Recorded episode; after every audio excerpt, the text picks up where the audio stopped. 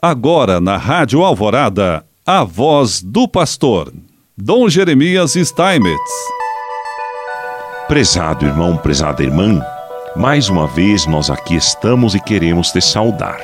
Te saudamos nesse domingo, dia 19 de janeiro de 2020.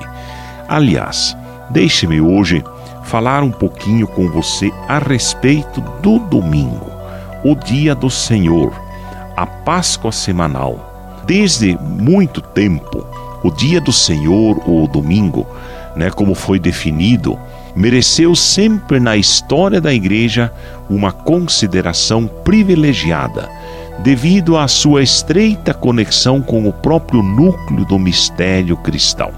Veja, o domingo recorda no ritmo semanal do tempo o dia da ressurreição de Cristo. É a Páscoa da semana, na qual se celebra a vitória de Cristo sobre o pecado e a morte, o cumprimento nele da primeira criação e o início da nova criação. É o dia da evocação adorante e grata do primeiro dia do mundo e, ao mesmo tempo, da prefiguração vivida na esperança do último dia, quando o próprio Cristo vier na glória. É o dia de renovar todas as coisas. Portanto, é ao domingo exatamente que aplica-se com muito acerto a exclamação do salmista: Este é o dia que o Senhor fez.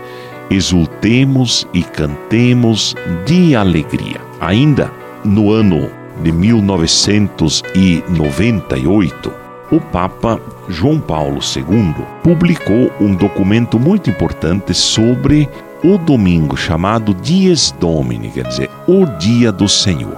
Nesse documento, o Santo Padre ele faz uma divisão em cinco capítulos. No primeiro capítulo, o Papa fala do domingo como o dia do Senhor. É o dia de celebrar a obra do Criador.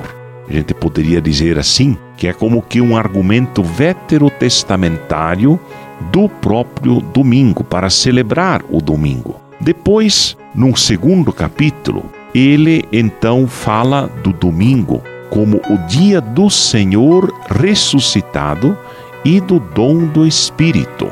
Portanto, é um argumento, digamos, cristológico, em que o domingo é apresentado como o dia do Senhor.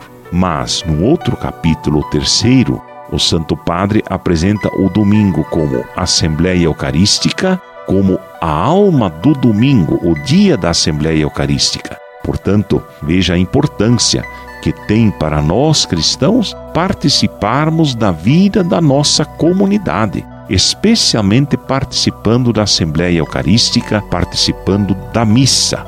Inclusive, o documento do Papa chama que a Assembleia Eucarística é a alma do domingo. É quantas pessoas a gente conhece que muitas vezes dizem assim, mas se eu não conseguir ir para a missa, então o domingo não vale para nada. Parece que nada presta no domingo se não participa da Eucaristia. É exatamente porque ela é a alma do domingo.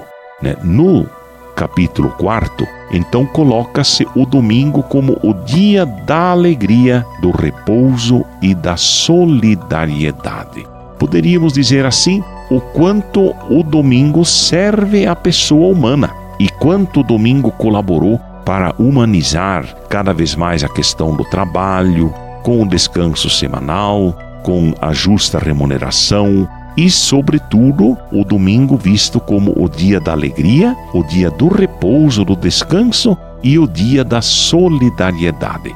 Quantas pessoas se encontram nos domingos para celebrar em família, celebrar em comunidade e assim serem cada vez mais felizes.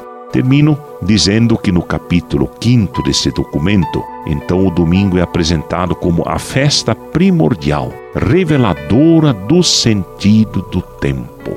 Então, mostrando que de semana em semana, de domingo em domingo, nós vamos celebrando o mistério pascal de nosso Senhor Jesus Cristo. E não deixe, meu irmão e minha irmã, de participar dominicalmente da alma do domingo que é a Eucaristia e fique com a nossa bênção.